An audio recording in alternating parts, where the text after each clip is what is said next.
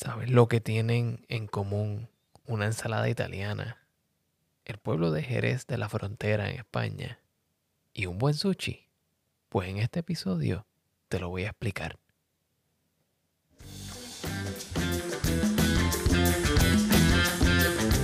Bienvenidos a The Food Engineer Podcast, un podcast dedicado a la exploración de alimentos y bebidas fermentadas.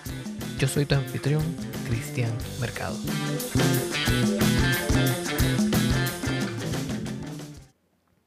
Bienvenidos a otro episodio de The Food Engineer Podcast. Hoy vamos a estar hablando sobre el vinagre. El vinagre, que su ingrediente principal, o por lo menos más importante, es el ácido acético, es utilizado en varias culturas como un preservante y un saborizante. Pero si nos ponemos a pensar en lo que es el vinagre, su propio nombre nos describe que el vinagre es vino agrio, o por lo menos de ahí sale la palabra que nosotros usamos hoy día. Normalmente el vinagre es una mezcla de varios compuestos, mayormente agua, ácido acético, compuestos que imparten sabores que vienen como parte de la fermentación y regularmente menos de 0.5% de alcohol. El vinagre se produce a partir de una fermentación o una reacción de oxidación donde bacterias del el género Acetobacter o Gluconobacter metabolizan alcohol en presencia de oxígeno y lo convierten en ácido acético. Los procesos que se utilizan para hacer vinagre son varios. Existen procesos donde el vinagre se echa el sustrato en una barrica o en un barril. Estos barriles de madera son en cierta manera notorios por permear oxígeno o aire de el área donde están localizados hacia el líquido que está dentro. Y ya que estas bacterias funcionan muy bien en presencia de oxígeno, pues utilizar un tanque o una barrica la cual permite una cierta cantidad de oxígeno pasar a través de ella nos da la opción de obtener un vinagre. Y parte de esto es porque y parte de esto es la razón por la cual se ha utilizado muchas veces el vino para hacer vinagre. Y es que por mucho tiempo sabíamos que el vino eventualmente se, se convertía en vinagre. Simplemente con los avances en la tecnología y en la microbiología aprendimos que los microorganismos que crean el vinagre y que crean el alcohol son distintos y que existe una cierta sucesión microbiana en el vinagre. Es decir, que el alcohol que produce la levadura durante la fermentación del vino se convierte en el sustrato que las bacterias que producen ácido acético van a utilizar luego. Y existen muchos tipos de vinagre. Vemos el vinagre blanco, que puede ser o no hecho a través de una fermentación. Existen tipos de vinagre blanco hechos con métodos los cuales no requieren una fermentación. Eh, pueden ser hechos a base de metanol y a través de una reacción química se crea el ácido acético. Esto genera un vinagre de alta pureza, pero de un sabor mucho más simple o quizás fuerte, ya que tiene ciertos compuestos eh, y no todos los compuestos que se generarían a través de una fermentación. El vinagre de sidra de manzana es muy popular y esto esencialmente comienza como jugo de manzana que es fermentado en una fermentación alcohólica y luego se le añade una madre o un cultivo de bacterias de vinagre, las cuales convierten el alcohol de esa sidra a vinagre es interesante notar que la dulzura en un vinagre puede tener un efecto a la hora de utilizarlo como un ingrediente en la cocina. Por eso en el vinagre de manzana muchas veces se comienza con una fermentación alcohólica, se detiene cuando aún existe cierta cantidad de azúcares en la solución y luego entonces se le añaden las bacterias para que consuman el alcohol y lo conviertan en ácido acético. Esto nos crea un vinagre que tiene pues, un bajo contenido de alcohol, un cierto contenido de ácido acético y un cierto nivel de dulzura que lo hace mucho más interesante para ser utilizado en ensaladas y en preparaciones de alimentos. Adicionalmente tenemos el vinagre balsámico en Italia y el proceso por el cual se crea el vinagre balsámico es muy interesante ya que comienza como un mosto de vino cocido, el cual se comienza a fermentar y se pone en unas barricas de madera. Y estas barricas de madera van desde un tamaño más grande hasta un tamaño más pequeño. Es decir, una sucesión de varios barriles, comenzando en un tamaño más grande, yendo hasta un tamaño más pequeño. Y te voy a explicar por qué. Número uno, la producción de vinagre requiere la presencia de oxígeno para la creación o la metabolización de ácido acético. Así que estos barriles de madera no están completamente sellados, ni siquiera en el tope, y permiten una cierta cantidad de aire, lo cual hace que el vinagre se produzca, pero a la misma vez se evaporan muchos del de, líquido que está como parte del mosto. Así que se va concentrando poco a poco. Por ende, cuando comenzamos con un barril grande, digamos de unos 55 galones, 59 galones, y se deja por un año o dos años, vamos a terminar con menos producto. Así que el próximo barril es más pequeño que el anterior.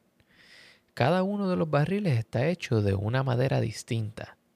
Por ende, cada uno imparte un cierto sabor. Y cuando transferimos de un barril al otro, no se transfiere el producto completo. O sea, se transfiere una porción y se deja un poco para que sirva como madre. Esto quiere decir que cada barrica tiene su propia flora o su propia microflora. Y en cierta manera la vamos propagando de barril en barril cada vez que transferimos. Así que comenzamos con un vinagre que empieza en un barril grande, que se pasa a un barril más pequeño de otro tipo de madera, que es menos volumen. Luego ese proceso se sigue repitiendo por varias barricas. Y este proceso puede tomar muchísimos años. Existen vinagres balsámicos de hasta 25 años de reposo utilizando este proceso. Y esto crea un producto que es altamente reducido, o sea, en términos de los azúcares. Tenemos un nivel de dulzura bastante alto, tiene una cierta acidez y tiene una complejidad de sabores muy único. Vamos a pasar entonces a otros tipos de vinagres. También tenemos el vinagre de azúcar de caña o de caña de azúcar, donde el jugo de la caña se fermenta y luego se convierte en vinagre. El vinagre de coco, donde se utiliza el agua de coco como sustrato para crear el vinagre, y esto es más común en, en el sureste asiático, o sea, en India, en Tailandia y en otras regiones el vinagre de arroz. Ahora bien, el vinagre de arroz puede ser un poco más complejo, ya que para llegar a tener una fermentación alcohólica con arroz, primero tenemos que hacer disponibles los carbohidratos que están en el arroz. Y normalmente se comienza con algo que se conoce como koji, que es una cepa de aspergillus, la cual tiene la habilidad de descomponer carbohidratos y proteínas en los granos. Entonces, este microorganismo se añade al arroz y hace disponibles ciertos carbohidratos que están en el arroz para que entonces una levadura los pueda convertir en alcohol para que luego otra bacteria lo convierta en vinagre. Y es por eso que el vinagre de arroz tiene un sabor muy complejo y es muy preciado en varias culturas, principalmente en Japón. También tenemos el uso de sustratos para crear vinagre como dátiles, frutas en general, inclusive vino. Como dijimos anteriormente, el vinagre ha sido hecho de vino por mucho tiempo. Y una región muy interesante que produce eh, un vinagre conocido es el vinagre de Jerez. El vino de Jerez o el sherry es un tipo de vino donde se pone en unas barricas de madera en los áticos, en una región donde la temperatura es considerablemente alta. Y este, este ambiente relativamente caliente, eh, en cierta manera, cocina o calienta este vino y lo hace de un sabor muy distinto, más concentrado y muy interesante. Pero este vino también se puede utilizar para hacer vinagre. Y de ahí entonces es que viene el vinagre de Jerez. Es un vinagre fuerte, bastante concentrado, con unos sabores complejos, con un cierto nivel de dulzura y con una cierta presencia del sabor a madera de las barricas donde es eh, fermentado o reposado. Así que tenemos hasta el momento varios métodos de producir vinagre. Tenemos métodos químicos donde no se utiliza microorganismos para hacerlo. Tenemos este método de sucesión microbiana donde comenzamos con alcohol hecho por levadura y luego lo convertimos en ácido acético utilizando bacterias.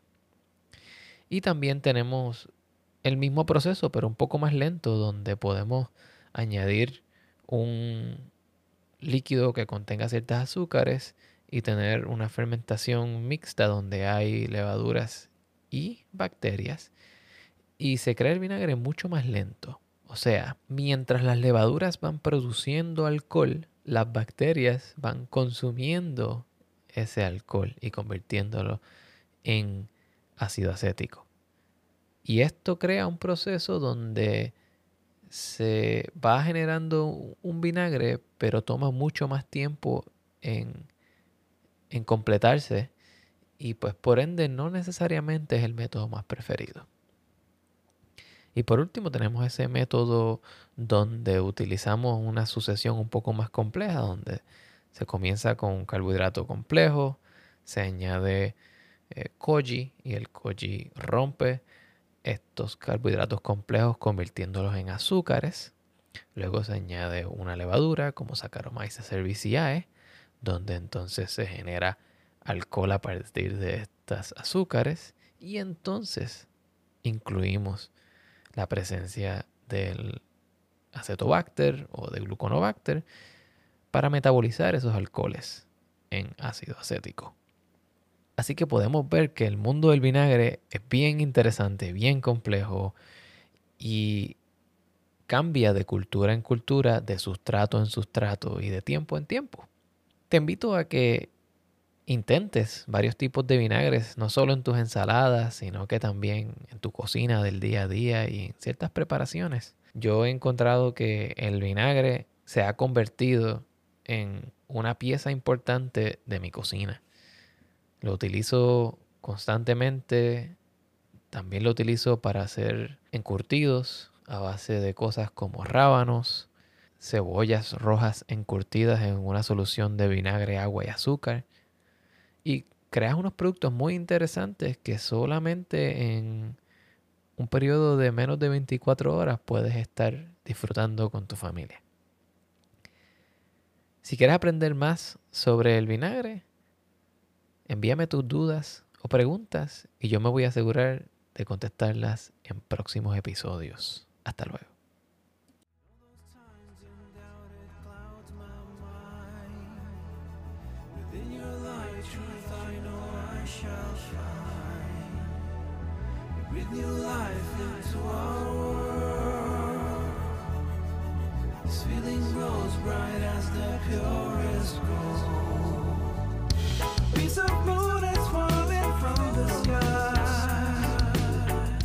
Este episodio fue producido y editado por este servidor. La música fue producida por el señor Pedro Lavezzari. Pueden conseguir la música del señor Pedro Lavezzari en Bandcamp o siguiendo el enlace al final de este episodio. Gracias.